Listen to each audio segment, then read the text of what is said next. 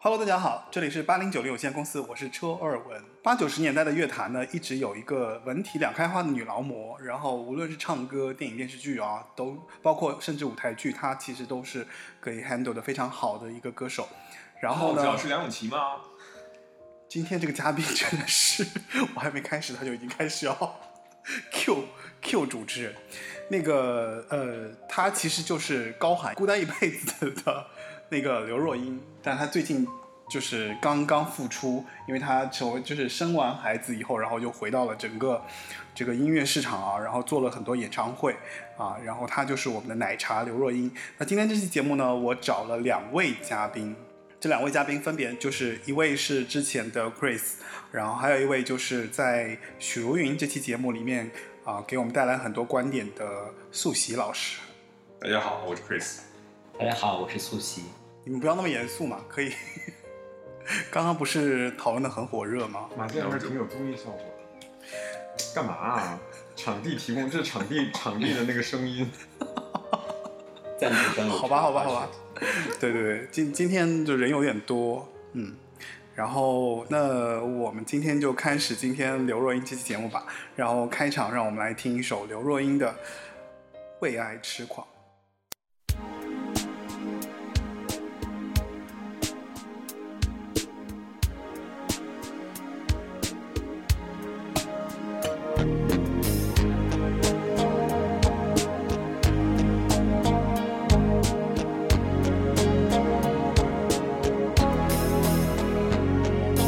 我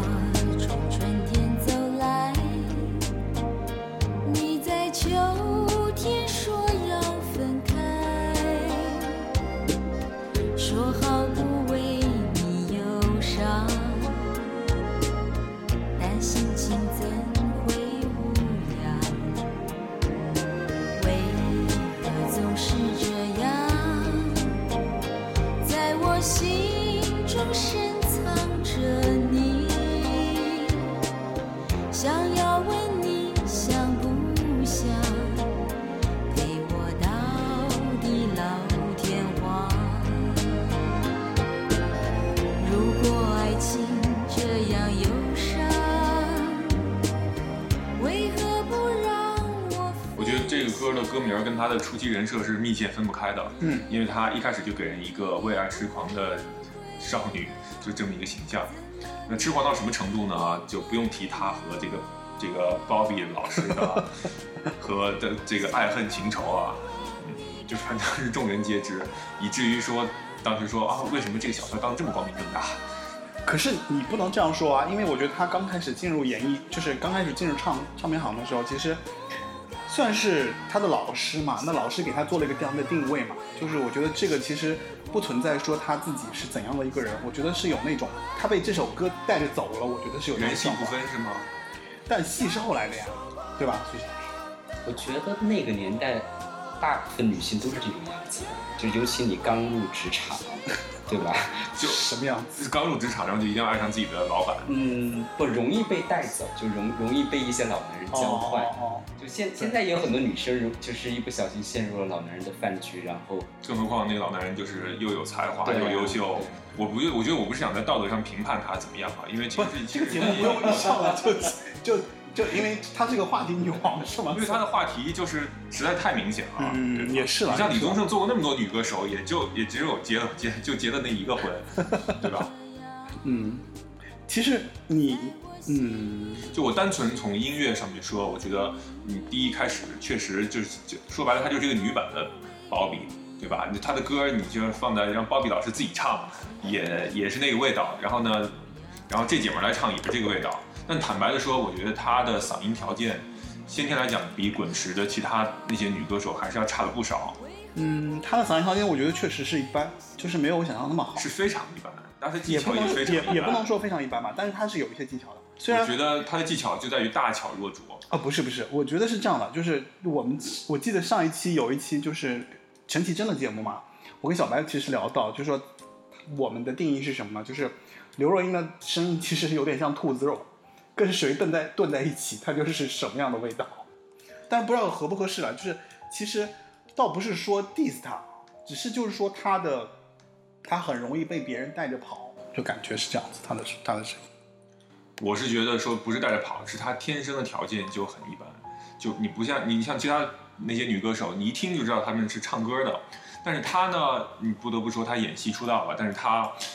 她在歌唱方面的技巧真的实在是很一般。有这么一句话说啊，有人说演戏是演别人，唱歌是唱自己，嗯嗯她唱她唱歌演戏是演自己，唱歌也还是唱自己，她就是用自己的这样一个人物的设定去就博得了市场，嗯就是一个为爱痴狂的，条件很比较一般，但是呢又特别努力、特别特别特别痴狂的一个一个女性形象。你会发现她的高音其实比那些技巧型的那种大的天后来说，就是完这个没全什么高音吧完全被碾压。然后低没音什么高呢音也没有什么，就是也没有什么深度。然后她的歌都是那些为什么在 KTV 很流行呢？因为大家唱起来很轻松。对，因为他的歌确实唱起来很轻松。嗯，然后主要靠这个比较温婉的旋律和这种像比较文学化的歌词来取胜，就是它是一个是走亲民路线的这么一个不，歌我手。我觉得我觉得这样说有点就不太容易定义他嘛。就是我的想法是，他是一个叙事型的歌手，就他容易把歌唱成，比方说就是在讲故事一样的方式再唱出来，就像在演一出戏，没错就像他演员身份一样。因为他演戏的这个身份确实以就是给他带来很大的这样的一个借力吧，就可能他从一开始进入以就是唱片行，然后开始学习怎么样当一个艺人，然后就推去做了就是演了少女小鱼嘛，对吧？一不小心拿了亚太影后，对，就是一开始就拿了一个影后，所以你说他唱歌事业，你说怎么能走上一个巅峰吗？我觉得也挺难。我觉得啊，我觉得从就是也不说盖棺定论吧，就是从他现在的这个成就上讲，他作为一个演员的成就比他作为一个歌手的成就要高。对，素汐老师觉得，嗯，我我记得我上一次去看他的演唱会的时候，什么时候啊？一五年吧，就我是也还好就。是我敢 那个，哦对对，对，就是就是那一次，就是就他当时生孩子之前呗。我忘记了，不关心他的私人生活。 然后，然后就是会发现一个问题，就是、嗯他的歌虽然很上口，然后好像你都会唱，但是你很难带，就是很难有情感带入。哎，我觉得恰恰相反，不是，就对我而言是这个这个问题，是是他的作品是容易带入情感的，但是他的演绎的让你没有办法带入，就是他在现场唱的时候，你是很难唤起你的情感共鸣，反而你可能自己唱起来会比较有，就是容易容易唱成自己的故事。所以我觉得他可能是作品更好，但是演绎的这个能力嗯就偏平庸。对，嗯嗯，那我觉得其，其实 我们一为什么一开始要这个样一子？开始把它压得这么狠，没有没有没有，就是呃，我觉得是这样的，因为解释一下吧，就是我觉得刘若英本来确实是，就是大家对她可能有一些观点，但是又碍于，比方说她其实蛮红的，然后她又很有那个，就其实她也没有不好，对不对？我觉得他很好，我对我也吧？很对喜欢啊嗯他吧？。我也是这么觉得的，就是，但是又觉得好像你要单拿出来，比方他唱歌的这个点，又有点觉得说，好像评价不到那个，就说不上来。我觉得就是就是，可能之前有一个词，就是你说到那个亲民的那一点，我觉得是对的，就是他的歌曲呢，就是就是非常亲民。然后亲民的过程当中，就是呃，可能啊，我们觉得他可能没有投入很多自我的这个，就是怎么说，就是情感的展现或者演绎也好，或者他的技巧也好，没有很大的展现，反而让每一个，比方说唱他歌的人、听他歌的人，带入到自己的那个故事当中去。我觉得对不对？对对我觉得我理解是苏西老师这个意是思是，对，就是。因为他没有个性，反而被所有有个性的人穿成了自己的衣服，我觉得对可以这么理对解。但是我觉得就是说他也不是没有个性，只不过他在歌曲中表现出来的那个性格，就像是一个啊你身边的一个很普通的一个女孩儿。对对对对对，有然后点那呢个意思。，其实很像偶像剧里面的女孩的设定，就是我资质也平平，相貌也平平，各方面都平平，那你看，这跟他但是我很去努力。不是，那他这就跟他去演少女小鱼的这个角色就非常符合啊，就是所以就是，呃，他在认识到那个谁他的老师的时候，就是他的恩师嘛，对吧？咱们就不透露他恩师的具体名字，都大家都都知道是大家都谁哦知道是谁。对，他在九一年的时候就遇到了这个他的这个恩师，然后他进入唱片行，然后就开始唱歌，然后当时其实就给他写了这首歌，就为了他量身定造的这样一首歌。然后这首歌呢，正好是后来就是呃，因为有唱这样的歌，所以就张艾嘉当时也要要拍一个这样的一个戏嘛，然后就推等于说是推荐说那让他去演这样的一个角色，但好巧不巧，他竟然拿了个影后回来，所以就就反而变成说。可能一开始想要步入歌坛那个状态，就变成了说他可能双栖发展，就同时在走了。所以我觉得反而这个过程当中，可能也降低了他在怎么说，就投入到歌坛的这个专一，就是他的这个努力的这个程度吧，对吧？因为你肯定就分心了嘛。我的他理解演戏在我看来也就还好吧。也就还好，因为他其实嗯说白了也没什么演技。是吗？不，我觉得他是我觉属得还好于吧勤能补拙的人，你是就是他很勤奋，哦他非常非常努力。 OK 包括你看他唱歌，或者是他演戏，他每个阶段的人设，他都非常努力的在扮演自己的各种，没错就各我各觉种得是人设。分演没员错分两没错种，一种是我可以演什么像什么，一种是我就就是我自嗯己。我觉得周迅、汤唯、刘若英 都是这样的演员，就是他们自己的性格，靠自己本身的个人魅力去去就抓那个角色嘛。去抓那个角色。对不，应该是他只选这类靠近他自己性格的角色，没错，没错。而不是像嗯，比如说我们我看有谁是演演别人，比如说哎那梅丽尔·瑟里夫哎啊，，那不是那这么说，不是你想 怎么那 这说么？说来，就是就是，其实刘若英是不是她所有的角色都是别人安排给她的？是这样的，当当一个艺人。嗯，规划自己的职业生涯的时候，他首先要掂掂自己的斤两。那你刚不会刚像出道的时候，她怎么但变他金还的？是有一些突破啊，就比方说，你看他一开始都是演文艺电影，就是最开始以这种文艺、文艺、文艺青年这种形象出现，因为他的性格然就后是突然有一整性天去格演了比较个结文婚艺狂，哦，对，反但是差蛮大的。那是拓展内地商业市场。嗯但是不得不说，这个角色为他带来特别大的。你说那个结婚狂那个角色是吧对的，对对的。但那个其实我觉得也有那个本身这个剧也有它优势的地方，因为因为那个是当当时朱德庸他特别火嘛，嗯对吧？然后那个那个漫画大家都其实蛮期待的，就是本来就四个角色非常鲜明的女生，然后我认为就是可能选谁可能都会达到这个效果。还真不是，就是他一个戏的成功，我觉得对于选角是相当重要的一部分。你们有没有选对这个人？ OK，那但是我们不是一个音乐节目嘛，我觉得 哦没关系啊我觉得呃反正他双线并行，因为我觉得它是是双线并行，嗯其实就可以都聊一聊嘛。而且我我相信，就是说听众其实也挺关心这些的。我们其实要挖掘一下，就是他的人人设吧，或者他这个人的过程对当中，就我觉得其实是别人可能在以前可能没有了解到的部分。从他的演艺生涯当中，我觉得可以总结出来很多很多东西，就是嗯，如何让自己相对平庸的资质发挥到最大化， 就是我觉得这个节目比较教给大家实用的一点吧。就是怎么首说先呢？你这要个我其实没懂哎，我是觉吗？得就首先你要为爱痴狂，就是一定要对一个哦，给就自是己事业带来带来带来知提道升谁的是贵对人，自一己定要很最有痴帮狂助。的。对，他是双子座，他很聪明，难道不应该是真性情的释放吗？这是这是嗯我觉得不是。 it's show business please。我觉 OK 得不是。就是刘若英每次给我的感觉总是她背后有很多故事，但是呢，都不是她展现在你面前的这个样子。就是她给我的感觉就是这个样但是子。他演技很好，他让会让演你技觉得特别是真吗我也，诚觉得他演演对吧的真挺真诚。他非常的真诚，就是让你看上去做出来很真真。诚而已，但我总对觉得她是有故事的。比如 我必须要必我我必须要插一句，刚才你一直说他很努力的一个形象吧，我觉得他唱歌的话，其实就是真诚，给人感觉特别对真诚。对但有点真诚的假，对就嗯就是过于真诚了。对，他他他那个声声线对有点像是那但是个我觉得是在 KTV 里，在啊 KTV 里面，然后特别想要展现呃某种呃某种情感，但是他缺乏技巧的那种真诚，就是那种那种感觉。所以其实很多很多人买账了，而就且蛮妙的嗯嗯，所以，所以你看他的歌基本上都是同一个风格。就如果回到音乐上来看的话，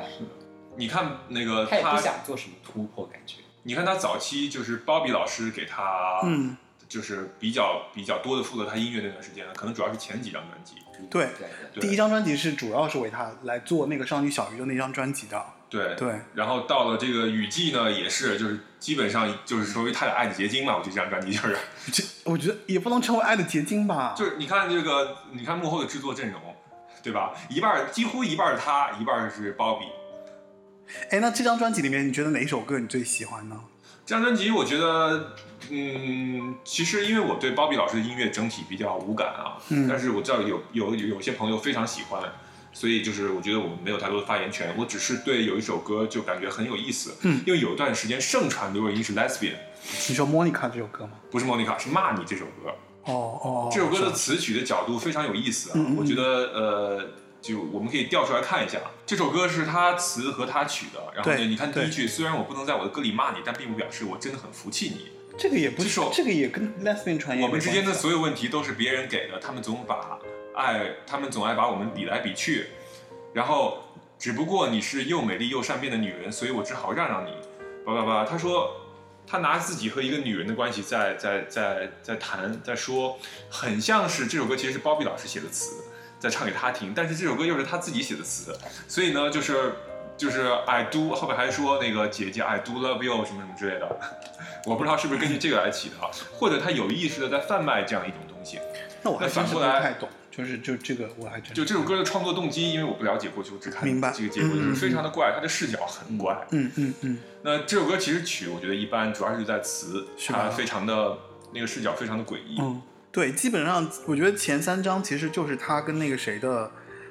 创作的一个结晶，等于其实第三章他都是自己写自己自己写词自己写曲嘛。。对，基本上然都后是这样。其实也是他的那个谁，也是包比老师做的制作人，对吧？对，基本上我觉得他们的情感纠葛等等，就种种的事情都在这个里边。都那存在这三对张对专对辑当什中。么少女小鱼我就不说了啊，嗯有什么决定为爱痴狂这种，给他前面前面的人设定调的歌曲。对，没错。然后呢，中间呢，到了这个雨季里面，就有什么打了一把钥匙给你啊，什么男人的皮衣 这种，就是这两个人已经焦灼到一种一种程度了，你知道吧？就是啊，你就能听到这个爱从 CD 里面流淌出来。然后，当然不是指爱了，它中间还有一些就是很多很波折的因素，他们并不是我们所理解的那种就是理想中的那种爱情，对吧？其实毕不竟还有是一个道德其枷实锁说到在这一点，我觉得是这样的，就是就是在很早很早之前啊，其实奶茶跟那个谁跟他老师的这段关系，其实大家对他是我觉得是比较中性的看待的。对但是最近这段时间就突然全网黑，你知道吗？就是说然后就还是是小三儿什么的，不不不不，是因为什么原因？是因为他不是最近拍了一个戏嘛，就后来的我们嘛。嗯，我的意思是说，因为大家就是看到这个东西之后，跟那个有点联系，就扯在一起了，然后就在全网在黑他，然后整个知乎上全是在骂他的，就骂他之前的这段经历。实际上，我觉得说到这件事情，我觉得我要提一嘴，就是说这个事情并不完全是他一个人单恋的结结果。呃一个巴掌拍不响嘛，对啊，两就个是因两个为人两个巴其掌实啪啪有一啪期那个什么，有一期《桃色蛋白质》里面不是那个侯佩岑不是问他了嘛，问那个谁嘛，问那嗯个老师嘛，对吧？然后就问他说：“那你究竟有没有过对刘若英有过那种感觉什么的？”然后他也很反应很激动，他就说：“他说你个神经病啊！我不喜欢他，我怎么为他做那么多事情？”所以后来那个谁侯佩岑就戛然而止了，就不再问了，就说：“OK，我们知道了。”那所以就是你前面说的那些，我觉得就是确实就是他们两个确实已经有那种感情的发酵，并不单单是我觉得就是全网黑他说哦他是一个小三的方式来做这样的一个角色。那不管他那个电影怎么样啊，他电影可能就像你说的，可能跟这个完全没关系，或者有那么一点关系，但这些都不能说明我觉得就是他的就是他没有那么值得大家去黑他。我觉得我是我觉得，那你我想问，站在音乐的角度，你如何评价他前面这三张专辑？我觉得就是比较稚嫩吧，就是前面三张专辑，就是我觉得还是没有太多自己的个性啊，毕就他本来也后来也没有太多的自己个性，对不对？但你像《到处乱走》专辑，基本上词曲都是他自己包办的，基本上就是完全他自己在音乐上的一个一个一个表达。但这样的状态很多啊，很多歌手其实在前一张、前两张的时候也会自己尝试创作啊，可是他的创作很多，自由度很大，一定是鲍比老师给他就是保驾护航的结果。没错没错，这个肯定的啦。但是我不得不说，其实《到处乱走》这张专辑，到处乱走这首歌实其实还蛮好听的。虽然他写了大部分的词曲，但这张专辑我觉得就比较平庸。我不，我是觉得到处乱走这首歌，就这首歌，还可以，但是后后边的我觉得都比较一般。而且不是他应该是有演唱会有唱到处乱走吧？对吧？忘了。我忘了，其实印象不深。因为到处乱走，我没有没记有那得么他深演唱会还蛮经常会唱的。要不我们就挑一首，就是比如说挑《阁楼》好了，阁楼啊， 《阁楼》或者《单车失窃记》或者《背影》都可以，就是嗯有他作词，鲍比老师作曲，或者他作曲，鲍比老师作词这种歌。那我觉得我要听背影。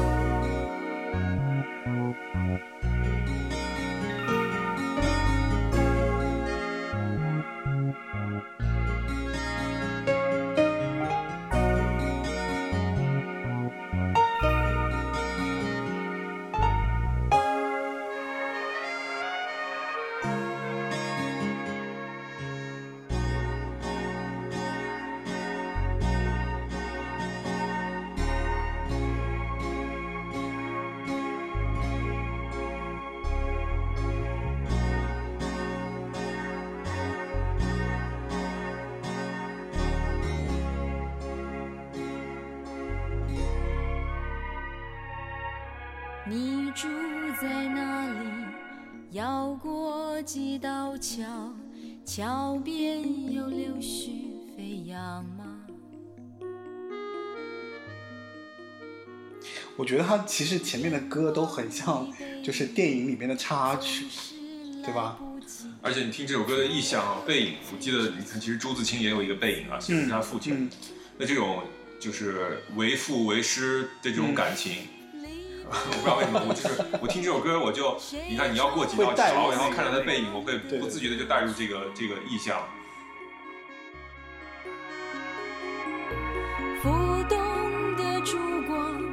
掩映在杯弓交错里。你住在哪里？绕过几条街，夜空有雨丝飞扬吗？感觉他就是个散文诗歌手，在那个时就候，文艺气息比较浓厚，哦对吧？就特别像是那种什么叫文艺气息写？文艺青年写爱情，就是通常他会把就是一夜情描绘的特别的美好。那我觉得是这样，就是然你后看，把把约炮这件事情弄得特别的，就是 有空气中弥漫着荷尔蒙的味道啊什么的这种，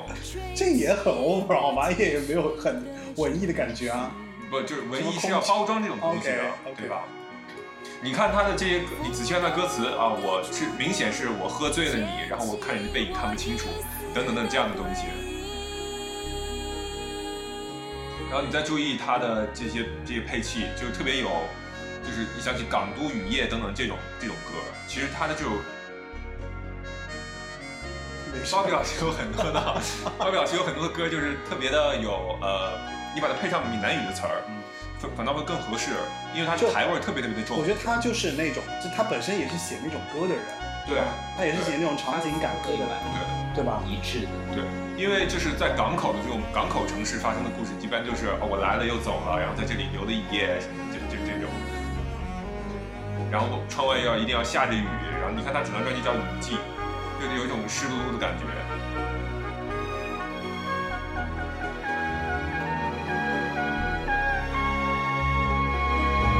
离别的时候，谁唱着心慌的歌曲？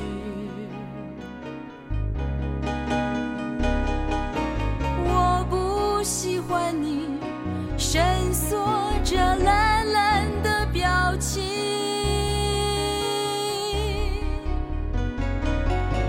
不忍心听见你唱着悲伤的。我觉得这首歌基本上就是他们这在爱的结晶期间的，就是有一一定程度上有代表性的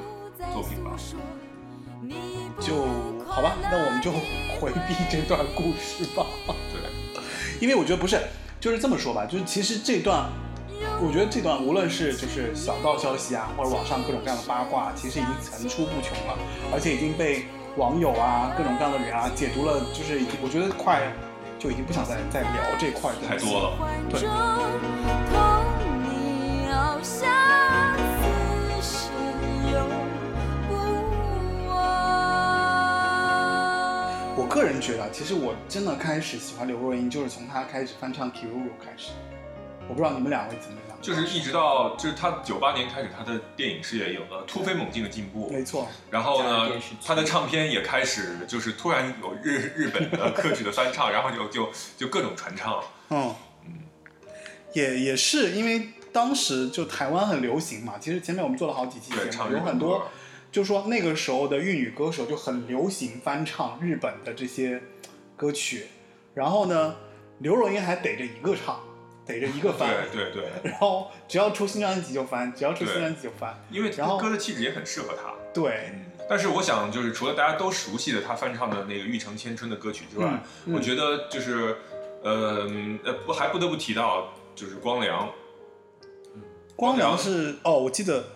对他跟这个他是从这张专辑开始跟刘若英有合唱，而且而且光良当时我觉得很当红啊，他他的歌就是捧红了不少滚石女歌手，没错，你想梁静茹不就是？对，等于对吧其实就是光良的歌一手捧红的。嗯但是光良跟这个刘若英合唱的这个好久嗯好好久好久却，很有特点，但是我觉得没有那么没有梁静茹红，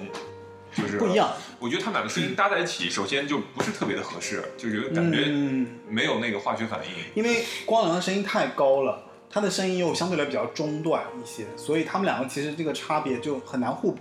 对你除非是要么一高一低，要么就是两个人差不多，嗯但是他们俩就差在那个一半的那个，比方说一个在山崖，一个在山中间，这样就很麻烦，然没后法呢，互补。对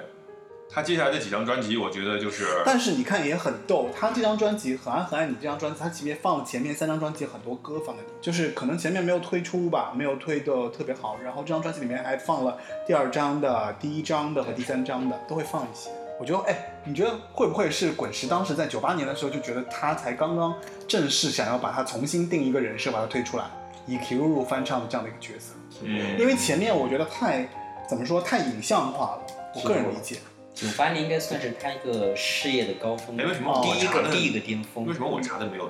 好像是这个专辑在各个地区推出不同的版本，哦，有可能。对，好像内地版就放了好多他以前的旧歌，对然没后错台湾版就只有新歌。哦，我查的是内地版。对他好像，而且这张专辑我还买过，就是不是不是不是那个没有你说的那么多旧歌，就是新歌 OK 嗯而且第一首就是很爱很爱你，还不是这个这个某些音乐平台上面显示显示的这明些白歌，那你第一首听的刘若英是什么歌嘛？应该就是为爱痴狂什么的吧？那会儿是我也很早是很早，在那我还不懂事儿的时候，反正大街上是哪儿放的这歌，因为那时候包比老师在内地还是蛮红的。那我比你落后，我听的我是我是从《很爱很爱你》开始听的。啊，对我第一首确实听的是《很爱很爱你》，我当时就觉得说妈呀，这啊你是谁专门去听还是大街上听到？大街上听到嘛？啊就是我第一次听到他的歌，啊然后因为很多店都在放这首歌嘛，就觉得这首歌真的是很悦人的感觉。听完了之后，但是又觉得这首歌其实还可以，嗯，就不是那种就是不好听，嗯只是觉得就是有点烂气，然后再回过头去看他以前，比方说，后来我才发现哦，原来《为爱痴狂》那么好听，然后《为爱痴狂》才听到那个就就是那个他老师的整个这一套这一系一条路了吧，就整开怎么说开枝散叶， 就为什么要以这张专辑做一个分界点呢？我是觉得他在这张专辑里面的爱情的态度，呃很明显，我觉得变了。就是你你看他的就是《很爱喊你》这首歌，就是我虽然很爱喊你，但是还是让你往更多的地方飞去，放手？放手了。他之前是为爱痴狂，就是死抓着你不放，攥紧了。嗯嗯嗯，但也很神奇，你看还有那个谁伍佰给他写的歌，呃对啊，就是滚石的资源，我觉得基本上也要在向他这边倾斜了。因为九八年他演了一部非常重要的作品，就是《征婚启事》。是吧？对对，哦那个是他应该我不是太得熟奖最多的一部作品。哦，那算个是那个电影怎么样？是电影还是电视剧？电影啊，电影哦那个非常好。对是吧？我觉得是陈国富导演的两陈国富两两大代表作，一个是《双双瞳》，一个《征婚启事》，都有他。嗯，你看他当时还真的抓了两个人，抓的都特别准，一个他老师，一个陈国富，两个人都他都跟他关系特别好。对，就我觉得是，呃，打开他影视行业、影视歌吧，这整个行业的这个，他抓的最好其实是张艾嘉，对没错，对吧？因为他是先抓到张艾嘉，然后后来才有陈国富。张艾嘉不也是少女小云嘛，后来啊对啊才有二十三十四十。对，一直到后来的等等等等这些片子。嗯，那呃，其实还有一些他演的相对比较冷门的电影，我也想提及，你说比如说他的《我我的美丽与哀愁》也不用说了，他演过一个叫做《美丽在唱歌》的电影。美丽在唱歌是什么电影？ 《美丽在唱歌》是这个叫林正盛导演，他是也是当时台湾就出品的就一系列文艺片之一。哦，那呃，这个给这个获得了东京电影节的最佳女演员奖，然后嗯东京电影节的大奖，然后他还这个入了入围了，就是好像是入围了当年戛纳吧，就可是非常非常普通的一个，就是两讲两个女生关系的哎一个文艺爱情片。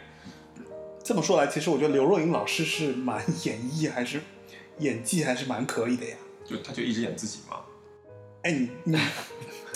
就如果说对，也她不算是顶级的女演员，但是呢，她在某一类角色上，她可以做到对哎那做你到觉得八十五这么分以比上吧，，对那你觉我得觉他得是是这个样子的。是她不唯是一的可惜点就是后来张艾嘉发现了李心洁，哦，就有一个比她资质更好的人出现的时候，她就有点不过我岔开去 啊，我当时突然就你们两个说到这个事情，我就觉得说，那他岂不是跟白百合很像？嗯，都是演不一样，不一样。我觉得白百合是另外一个版本的啊《如若英》吧。呃是白吗？百合不唱歌啊，唱歌也还行，差不多跟他一样，有点但像。是白百合她不发片，不走对对，不走她不走那个这路条线路。嗯因为你说到这一点，我就想到白百合了。嗯，其实有好多女演员都是这个这一挂的。哎，可是刚刚我没听完，就是你觉得你觉得李心洁比比刘若英演技要更强一些？对呀、怎么怎么讲？就是就是更有灵气啊。更灵气这个词太我觉得我持保留态度，因为嗯李心洁的演艺生涯太短暂了。好吧，不过咱不们过就我觉啊得，啊我反而啊觉得刘若英这两年放得开了以后，更更让人有惊喜。有多放有多放得开。你你有没有看过张艾嘉最新的那个电影《那个相爱相亲》里没面，看她没演看她演一个那个王太太田对演田壮壮的一个女邻居，然后就是有点风骚那种。对，风骚，然后老学不会车，还吃人哦家豆腐，然后蛮妙的。那个是那是是近期我最喜欢的一个角色，是吗我觉得他最是吗成功的一次演，哦，那我要找来看看看一蛮下。妙的，就是演的特别就是好。，当然那部电影，我觉得就是等于属于半部好戏，就是嗯你不要对它整体抱太高的期望。但他在里面真的很出色很亮眼 OK，OK 很出色回来回来回来回来，就是我说到九八年的这嗯个，就是世纪之交啊，它的一个一个一个大爆发，对转折吧，应该其是实两千年也是他的一个另一个巅峰，我觉对得。对嗯对，就包括他两千年那张就是唱片《我等你》也是我最喜欢的一嗯张，是吧对对对。嗯嗯然后哎，我觉得他在他在滚石期间的这个集大成者是年华和 Love and City。嗯，呃，当然，我登你也很不错然啊，后也他也是后，这个我登你们奠有后来，奠定了他在对对对他在文艺界的这个基础，尤其那年他还演了那个张幼仪，演了《人间嗯四月天》对，就整个就是这种呃，感唱觉片这一类和的这一类我的觉得是角这样色，开花我，就这样，啊就基本上他在滚石每一张里面都有一首大金曲，对这首大金曲相当于有全民金曲那种，对对吧？对，你更就何去况看有吧专辑没有两张，哦，那个反正我等你里面有那个什么嘛，后来嘛后来然后那个年华里面是成全嘛，对吧？嗯然后再下一首歌里面是一辈子的孤单嘛，这三首歌简直是 KTV 要排前十的吧，在那个年代，我觉得对，现在也是啊，也很多人还是要唱这些现歌。在稍微好一点，我觉得，嗯，刚刚才我有个朋友才跟我说，说那个现在后来依然是 KTV 里边的那个哦，KTV 确实能是能够排进前前五前五对对对的对歌对曲，我觉得他一定要，他可能他可能一定要，他可能就是每期定期要给这个玉成千城要分成的， 这首歌让他挣了很多钱。其实我觉得后来吧，我觉得虽然后来我听到最后，我就有点就是我有点厌啊，但是我又不讨厌，就是那对个厌，就是觉得说我我大概很熟悉，不是厌，就是可能是厌倦的厌，但是我不讨厌这首歌，就是如果你让我听，我也能听，就你隔一阵儿拿出来听也还行。对是是是，而是且是是后来我等你，就是他这两首歌，我觉得奠定了他之后的，呃，每张专辑那首主打歌的母题就是事隔多年，我对原谅你，原谅对我自己。对对，是的。他后来每一张专辑都有类似都这有样一首类似于这主题样歌的曲，就呃演绎一个在感情中失失落的人，然后又要回去千看帆过尽之后，对然后对对我觉得对我在往事中我释然了，然后我现在过得很好，你过得还好吗？就哎这种感觉。那那不然我们来说一下那个 Kiruru 吧，我觉得 Kiruru 其实蛮有代表性的，就是嗯呃 k i l o l o 我记得你跟我讲过，就是你为了 Kiruru，还不是你为了听刘若英，你还去买 Kiruru 的那个专辑，呃，你可能记错人了， 我没有跟你说过这句不是你话啊吗，？你记错了。但是我觉得我们可以先反正就是我有个朋友，我就问他说，我说那刘若英最近要讲刘若英，然后他就跟我说，他说他对 Kiruru 印象特别深刻。然后我说那你有多深刻？他说是这样的，他说因为听了刘若英，所以我后来就把 Kiruru 所有专辑都买了，我们要不要就是放一首他的歌，然后可以吧？我觉得就放那个后来的 Kiruru 版本吧，好，可以吧？ k i l o l o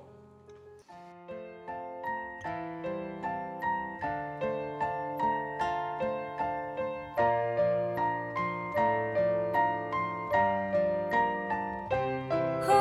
ら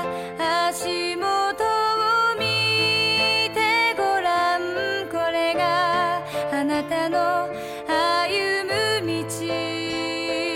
ほら前を見てごらんあれがあなたの未来确实他的声音也挺像，其实跟他们的声线。对。你别说他了，连王菲都唱了些日语、日日就是日本的这些歌。但他没有唱 Kiruru 的歌吧？王菲没有唱过 Kiruru。王菲有在 KTV 唱过他的作哦案，哦，你上次跟他一起唱 K 的时候是什么时候？跟谁唱？王菲。哦是我们还就很冷好吗？你这个小王子无意中从他包黄金国听到的。是吧？あの時はまだ幼くて意味など知らない你知道你知道玉城千春的这个历史吗？不知道。玉城千春跟那个林乃两个人是高二的时候分班的时候，他们是同班同学。对，然后由于那个谁呢，就是那个那个千玉成千春，其实从初中就开始写歌了。然后呢，他在知道就是说他们班上有一个就是金城林乃嘛，然后他特别会弹钢琴，啊，他们两个就他就找他来跟他一起来，就是来就是等于是估计是一起想玩耍吧。然后他正好又要那个谁玉成千春又要好像是换学校，想要换学校之前，然后跟金城林乃说那要走了嘛，要分别了嘛，然后就说我们一起来演一些作品吧，演绎一下。但是这演绎不巧就变成两个人就因为这个组合红了，啊、我觉得这个是挺有意思的。然后他们两个演绎的那些作品就还一直，其实不说不说刘若英刘若英了，就是他们是在日本本身，因为他们那个乐队在冲绳，他们两个人也是很有名很有名的。嗯，然后最有趣的就是 Hakiruru 这个名字呢，是来自于两个单词，一个是叫做 Kiruru，就是 K I R O R U，它那个意思是人走出来的大陆。然后还有一个是 Kiruru 啊，叫做就是 K I R O R O A N，然后里面意思就是两个人是强壮、硕大以及坚固的意思。ほら前を見てごらん其实我很好奇这个日语原文词是什么意思。就是讲未来的，讲未来就是我们要向着自己的现在，向未来向前看就，是他后来唱的《给十五岁的自己》什么感觉吧？跟那个稍稍不一样一些吧，就是给自己的信是完全按照原曲的那个意思来写的词，但是后来是完全不一样，稍微有点不一样。只是因为他后来那句有点像对对对对后哎对来对对，因为那是未来嘛，是吧？那个日语所以我觉是得未来的意思。我觉得他最后在滚石的这几张专辑还真是还是蛮精彩纷呈的，就是他既摆脱了这个呃鲍比老师的这个怎么说呢语义，然后自己茁壮成长了起来，然后呢，同时又汇集了业界的各方资源，在影视影视界啊打下了一片天。那一但是滚石的一个制作人啊，那个李宗盛一直没有跟他有过任何合作，啊不知道为就是除了在这个最后《Love and City》里面，就是有一些、嗯有一些合作之外，对，那之前一直没有任何李宗盛的影子，是因为这两个大剧中间互相不对付吗？说不上来，我觉得可能因为他是那个谁的吧，就是他可就是能是我看你是包庇的人，然后我我我 Jonathan 就不不找你啊是吧？也不一定，也不一定。我觉得可能是李宗盛也对他有一些成见吧，声音上的就是成我觉见。得你你看我做那些女歌手，一个个都是 vocal 系的，然后但是你对唱，不就出来是。感觉他不是他你喜我的歌你唱不来，对，对吧就不是李宗盛喜欢的那一对啊不是他的菜那个不是他的女歌菜手的那个样子。我觉得也不可能以这。么说啊，这么说有点不太好，但是我就觉得说不太合适，但确实有这个有这个。另外一挂，是真的是属于另外一挂。你看他在这个，你看他和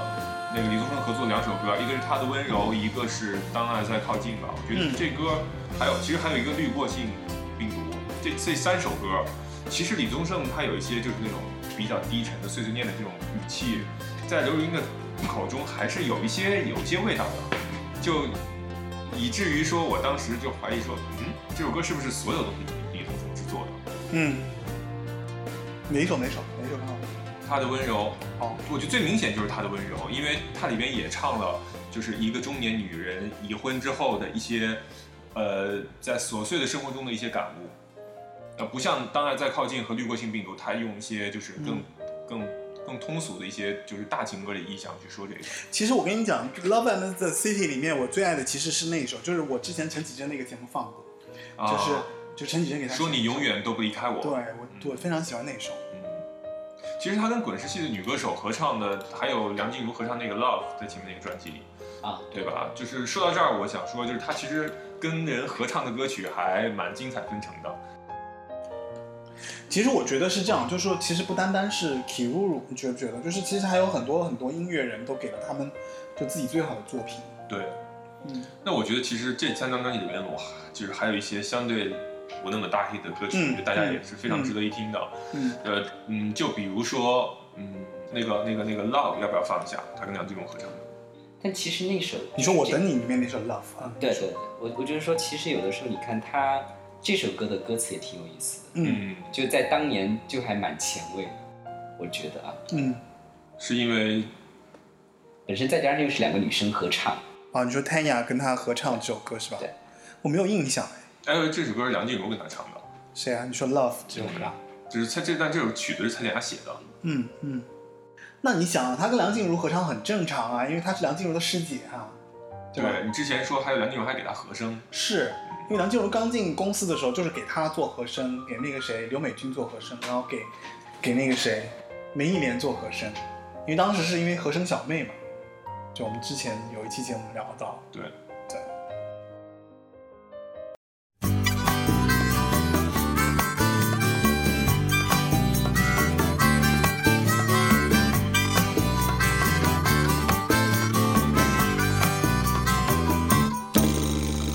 Love 是他随手扔的玩具，撒满一地，从不整理。你丢我捡的游戏。Love 是他随口聊的话题，说了就忘，不留痕迹。你情我愿的规矩。Love 不该只是一种手机，像是选择一件新衣，造型讲究特别华丽，只为一场流行洗礼，穿了就丢，不讲道理，说太忙没时间记忆。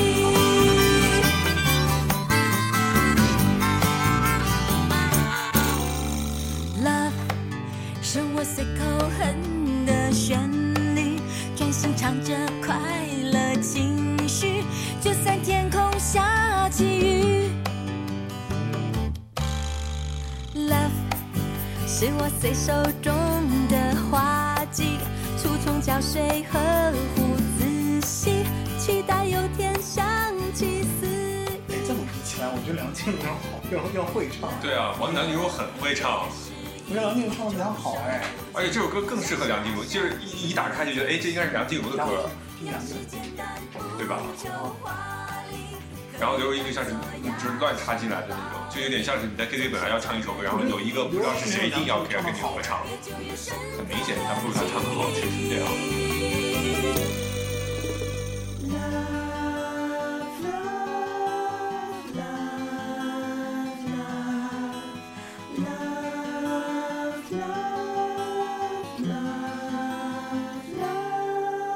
Love 是我随口哼的旋律，专心唱着快乐情绪，就算天空下起雨。我觉得梁静茹童子功还是有的。而且这首歌其实也没有太多蔡健雅的意思，哪没有啊？这个节奏快，节奏型很蔡健雅啊，蔡健雅就很喜欢这种，就就一开始的时候还有这种蹦蹦跳跳的这种感觉，有没有？有有点出神，有一点，我觉得还是有 一点。有吧，对吧？我觉得有。而且毕竟这个是两千年的歌，嗯，对。想他毕就是他自己的风格也是在这里。嗯，但是我不得不说，其实刘若英的整体的这个音乐的风格还是偏老，或者偏保守，就是哦哦就哦，就感觉年代，代感特别的浓重。是，因为他唱不了很有技巧感的歌呀。就是她后面到我觉得到百代了之后，她就在尝试各种各种不同风格的没转错，变。没错。但是她在这个时候还是就是等于是比较老派的那一种，你跟滚石当时其他的艺人比起来都都都显老，有点儿，有点那意思。因为他也不是走那种纯女人路线，你说刘若英啊，对，不是就是不是走那种滚石其他的那种哀哀怨怨的怨妇路线对这样，辛晓琪，对，就是然后还也有也不是那这种路线，所以他必须在这当中找到一个自己的这种生存空间。嗯，其实他我觉得在那个时代的时候，就是他的那个个性非常中性，就是他很容易被人捏出一个造型来，不是那种就是我是有棱有角的这样的一个女生，没有，她反而看上去像是没有棱角。哎，听这首歌我就感觉真的是李宗盛还是蛮会挑人的，你看梁静茹的声音多出挑，对，她的那个声音很跳出来，一点是不能压在这个这个声音里面的，就她就。虽然我不喜欢她的鼻音啊，我还得重 申一下，但是她真的，哎，那我觉得梁静茹那期节目你说的很多就是槽点，让我真的疯狂想吐槽。所以你要来这期节目继续吐槽是吗？没有，不是，我只是在说，就是好了好了，我们刚刚其实听了那个谁，就是梁 静你为什么要打断我？我们刚刚听了那个梁静茹和刘若英的那首《Love》。OK，回来你继续说。呃，其实我觉得到了呃，你看我刚刚要说什么被你打断了。就我觉得他在滚石最有就是最辉煌的两张啊，一个是《年华》，一个是《Love and City》。中间呢，就是我们能看到他和各种不同的音乐人，虽的一个合作然大部分也是滚石系的的这么一个合作。那比如说呃，有很有意思，有两首歌啊在嗯《年华》专辑里，一个呢是这个对面男生的房间，还有一个呢是我曾爱过一个男孩。嗯嗯嗯，这两首歌啊，呃，大家可以放在一起听，就是完全虽在然用不一是一个，个人写的，但是我觉得那对个 feel 是有点有点类似的。就是他用非常强的叙事叙事的这个歌词，然后把你带到这个故事里面去，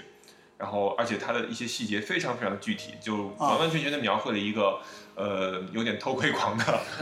呃，一个女生，她的她在就是青春萌动，看到一个男性，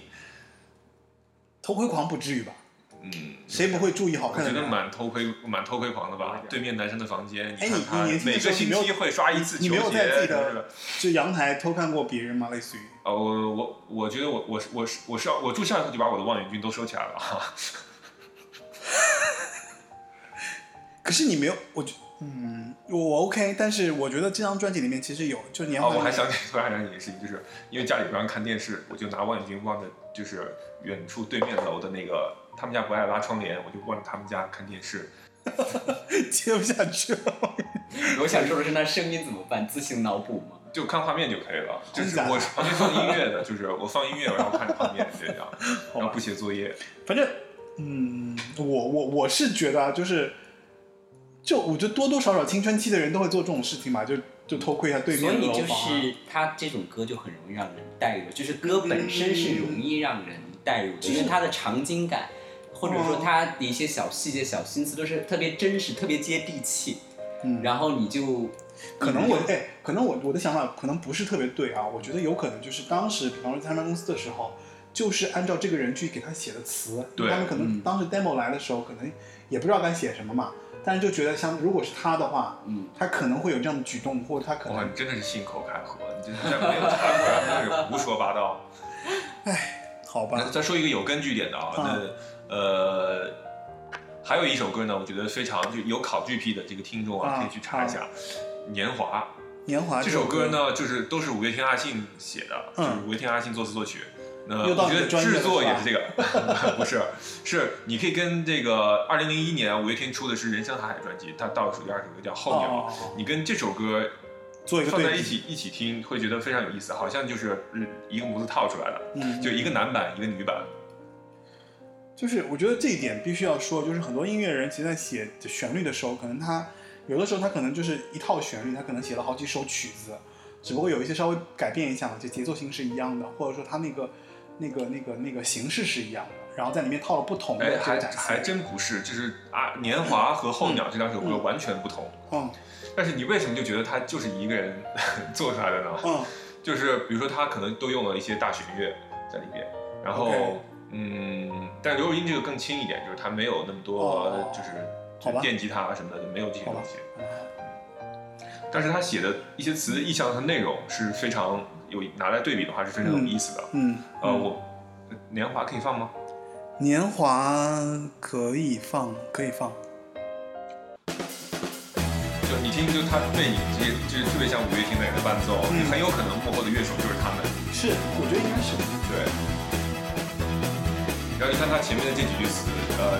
孤独的秋千啊，然后这个呃草原上的花儿，然后无人的喧哗等等这些东西，孩子，孩子离开并且长大，就特别像候鸟那首歌前面说的，冰箱上有字条，桌上有菜，然后嗯没有人在，不过，其实我觉得这这首歌当时给我最大的感觉是，我觉得哎，刘若英不是可只唱那种就是平铺直叙的那些歌，其实她可以是带入自己的这种就是带稍微带点节奏啊、跳跃啊，这种她是可以唱得出来的。对。这句我记得特别牢。如果说不回头，就特别像飞过那片茫茫人海没错没错下一个路口对，就是总有解答那句话还是蛮那个什么，意义度还蛮高的。梦中童话。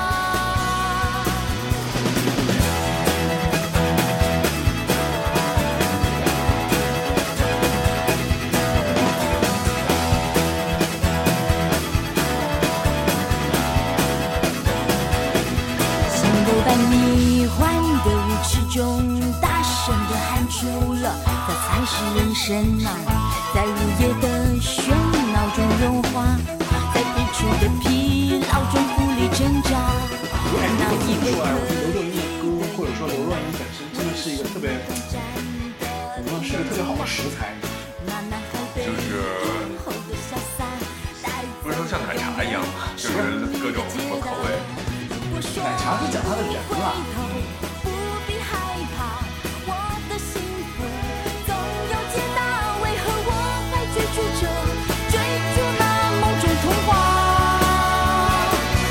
如果说不回头，不必害怕，人生理想总会到达。为何我还追着追忆那似水年华，追似水年华？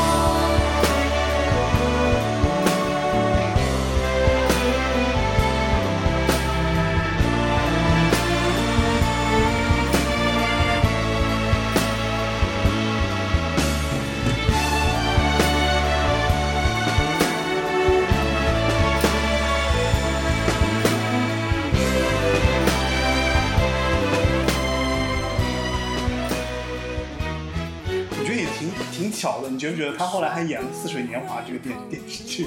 它应该就是一就是不是我的意思是对应该是有有这个工作了以后，然后我觉得不是，是，就这张专辑《年华》，然后后来又接了这样一个电视剧，就就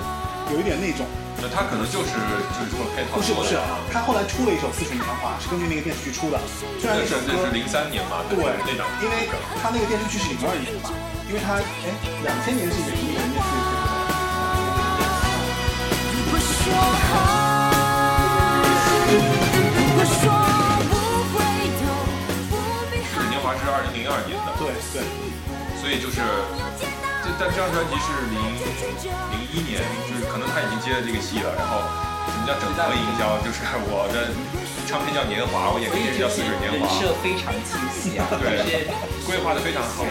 真是整个都是打包的。就是他那两年就主打年华的这个路线，哎然后包括黄磊那个时候还有《年华似水》，是对吧？王王伟，王伟那个其实是完全的原声，而而是且电视剧里他面，你原声想。他演《人间四月天》，其实他并就是《人间四月天》的主题歌其实是一年唱的飞，哦然后但是呢他自己还唱了一首《四月天》，其实跟电视剧也没有什么关系，但就是嗯硬要插一脚这个样，就是整嗯个整整个这个就是即使我没有唱到主题曲和插曲，但我依然就是我在营销上我依然要跟这个要靠近，保持一致对，所以这个这一点上我觉得做的还是蛮好的。你从今天的角度来讲，就是蹭热度， 这叫是蹭个热很度前。卫的营销方式这。不算 蹭热度啊，他就自是己我就自是蹭我啊自己的热度嘛，对，哦，也是蹭就是把自己的东西反就反复推反反复推销，哦，我觉得就是把它利用到极致，就是对我对我把它营销到极致。就包括包括那个就是一辈子孤单那首歌，嗯嗯嗯好像也是和结婚狂的那个的的那个嗯形象差不多前后脚的，就是这种整体的这种形象的感觉，就让你觉得很清晰。哎，《似水年华》是可能也是一代人的回忆了吧？我觉得似水年华这是一代人的回忆嘛。嗯对，是啊，这是奠定是了吧，对啊，这是奠定了文，就是他文艺路线的一个高度呀，啊哎就你是知道他超越了人他家去四年还是前天。年，他去去乌镇当了一个代言人，就是嗯好几年水前镇代了，言就人。其实乌镇一开始就应该他就是代言人的，对的，我一觉开得始啊没有吧？不是没有就是一开始就是有这种旅游形象大使代言人的时候，你就是会第一个靠这想到的个人就是刘若英，对呀、啊那难道不会是王黄磊吗？也可以是黄磊，但黄磊现在 胖被我了，问住了吧黄？黄磊胖啊了，似水年华前面有个人间四月天啊，人间四月天其实也有部分在乌呃镇拍，的。但但《人间四月天》其实呃，他不算主角，对他张因为他张幼仪不不算算主主角角，，对周迅和他那个对周迅是主角，对，绝毕对竟一周第一周主迅角才是呃一番嘛，但是其实哎，而且还有还有伊能静哦，啊我不得不对说那个年代的中国电视剧其实也不是不不不很大胆的。啊我想说一下，就是其实《人间四月天》和《似水年华》是不是有一些联系，还是说完全没有联系？我觉得完全没有联系。没因有为《人联间四月系天》是吧。台湾人台湾制作的，对吧？台湾但拍的应该是讲，我觉得就是说，发现了他其实就是在诠释这类角色是非常能够胜任，而且在那个年代也没有第二个人了，可嗯能可能就是这个样子吧。你说换任何一个人来演《似水年华》也不太合适，就似水这年华个这个是戏就是为他们俩量身定做的。但是《似水年华》那个剧情好像后来我记得是没有结果，对吧？没有什么结论，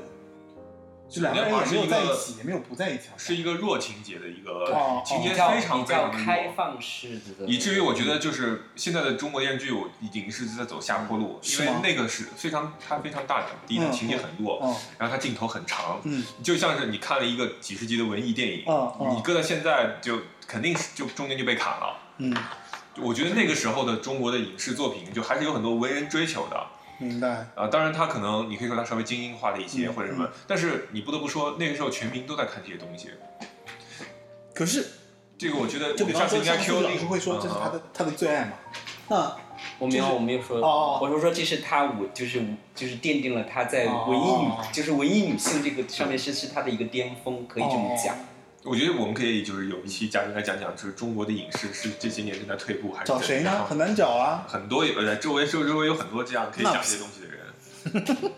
当然，这个是这个是这是一个音乐节目啊，我们可以在你的茄子 Radio 里说这哦哎不是个。，好，那说到茄这子个， Radio 呢也在网易云音乐有有上架，那个喜欢车尔文的听众朋友们可以及时关注茄子 Radio。够了，够了，够录了起。来的广告吗？我给你打广告，你还不高兴啊？回过头来，我们讲，就是其实他作为一个这样的一个演员，他非常成功嘛。对，那其实他作为这样的一个角色，其实就是会受到很多很多男性的爱，对不哎就对？傻大姐嘛，说到这一点，我要讲一个，就是他可能知道，你可能不知嗯道，就是我大学同学写了一首歌，嗯，叫做《你是我的刘若英》，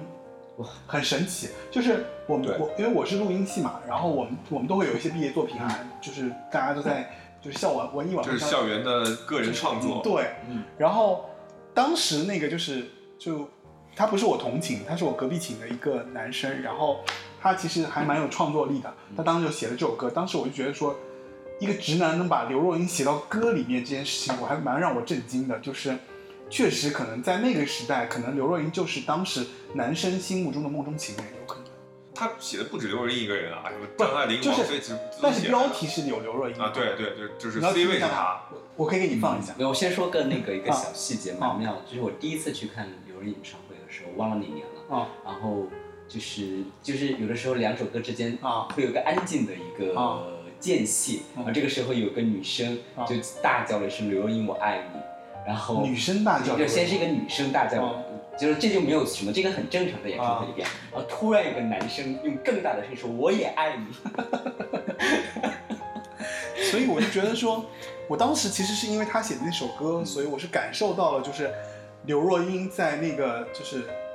在”，还人是群很 受中欢迎的啊。是吧？对啊，它有很还有很广泛的群众基础的，而且不仅仅是，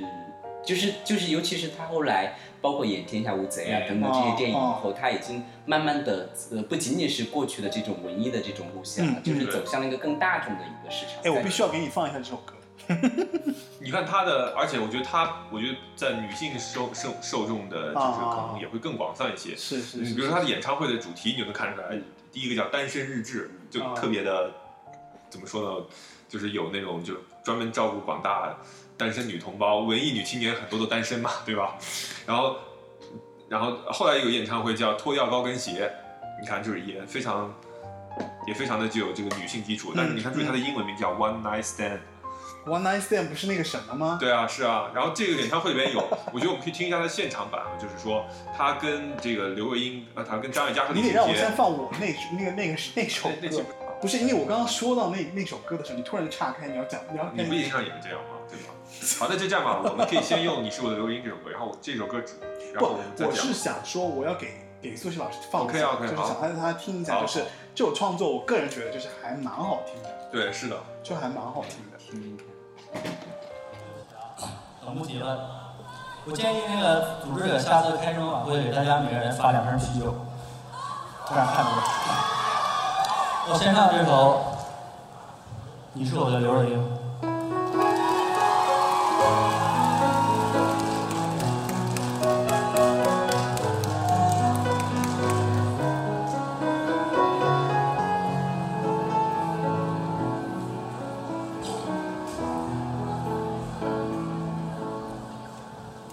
你的手指很长很白，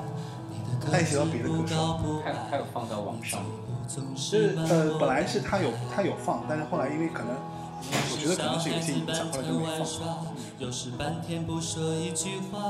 但我寂寞时你会陪我吵架。前面其实是唱他的真一实直的。到对对对我们都毕业，你还学不会穿高跟鞋，却经常读书读到深夜。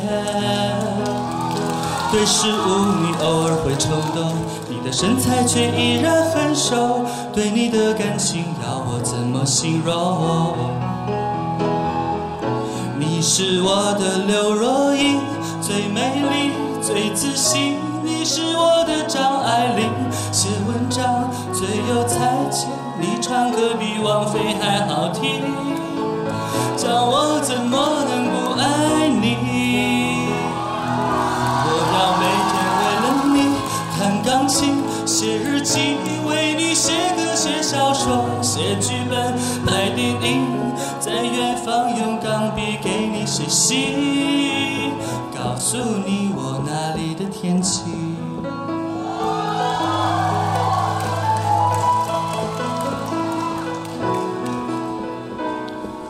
你喜欢穿我的衬衫，戴难看的耳环，伤心时会把头发剪短。还行哈，不过我觉得他他确实在里面这个歌词里面提到一点，嗯就是他提到说，就除了美丽以哦外，就他认为刘若英是很自信。刘若英算自信吧？嗯，做艺人都要有自信，不然上不了台啊。这个我觉得就是还蛮，就是其实其实我们刚才没有提到，其实刘若英她虽然即使她有一些比较，就早期有一些那种哀，也也不能叫哀怨，就是有些痴情苦情那种歌，嗯但她是不是有一种力量在？就是她的歌，她她自我的那个力量对对，她其实不是一个偏柔弱型的一种歌手，就是即使她在唱一些呃单恋啊这部分的这种歌的时候还挺，独她立有的她有她有自我，就不见得到后来那么的强调独立女性的这种意识，但是她她是有自己在，嗯所以这个就比许美静的那些歌强很多。是吧？ 许美静的歌完全没有自我，就是就低到尘埃里的那种。对对。然后，所以呢，是不是因为这个原因，所以像刘若英其实特别受到女性粉丝的喜欢？因为我去演唱会，基本上可能百分之九十都是女生，嗯嗯，就是男女比例极其的失调，失调极其失调。对，所以他最近的那个演唱会的风格，已经自己演那个什么，演一个男生的那对，个刘角若色了男。，对，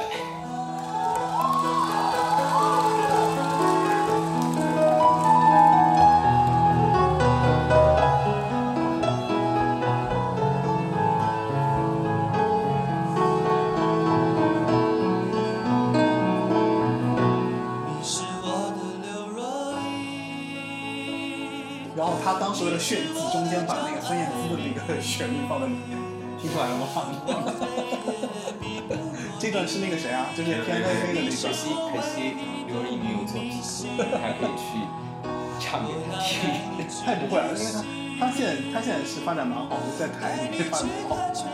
应该也不在乎这只些。是为了唱给他听。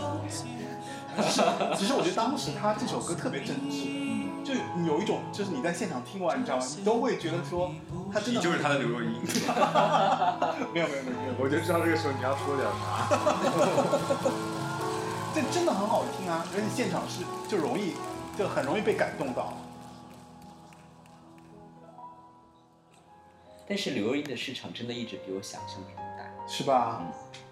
就不管是她演唱会的票房成绩，还是她导演的票房成绩，就其实还是都是被比我想象中可能还是大家对他有就可能他的既定印象，我觉得就是她的群众基础其实是很大的超过我们对她的想想象象的。对的，对吧？我就是我觉得他的职业生涯到就是滚石到 Ban City 之后，就是嗯，算是画上了一个一个阶段，然后他哦下一段哦跳到哦百代之后，他就是另外一番样子对了。对对。那我们下下一期再聊，继续对，聊我刘若觉英。得这期结束在就是这这首歌，就是我觉得是大你家是我对的他刘若英这这个首歌，对对这个这个感觉当中吧。然后，呃，我的节目已经上架网易云音乐、Podcast 以及喜马拉雅。如果喜欢我的节目，可以在这三个平台上收听八零九零有限公司。OK，那今天这一期呢是，你是我的刘若英，对，你是我的刘若英，就是是刘若英这你期是节目我的上期。嗯，那我们一起跟大家说声拜拜吧。拜拜拜。拜拜拜